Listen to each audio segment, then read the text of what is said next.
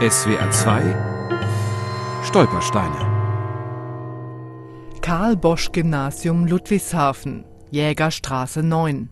Hier lernte Nathan Schweid Nord, Jahrgang 1919, Flucht 1934, Palästina, überlebt.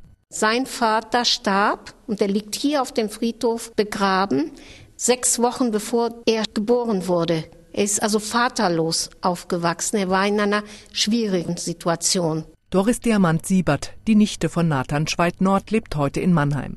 Im benachbarten Ludwigshafen besuchte ihr Onkel die Oberrealschule, das heutige Karl-Bosch-Gymnasium. Doch mit nur 15 Jahren musste er die Ausbildung 1934 abbrechen. Nathan wanderte allein nach Palästina aus. Seine Mutter blieb zurück. Er sollte sie nie wiedersehen.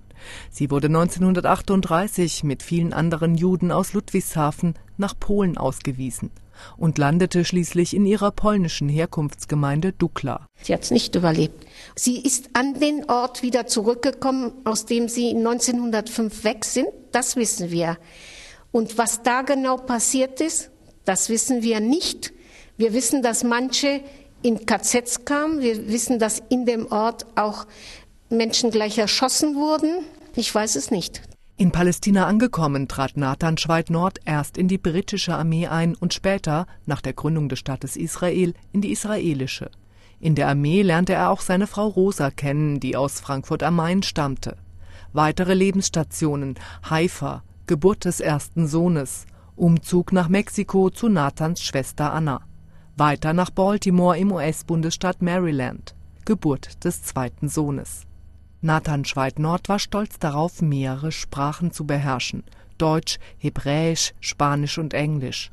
Er arbeitete als Schreiner und baute auch eigene Möbel, beispielsweise einen Toraschrein. Als US-amerikanischer Staatsbürger ist er im Alter von 73 Jahren in Baltimore gestorben. SWR 2 Stolpersteine auch im Internet unter swr2.de und als App für Smartphones.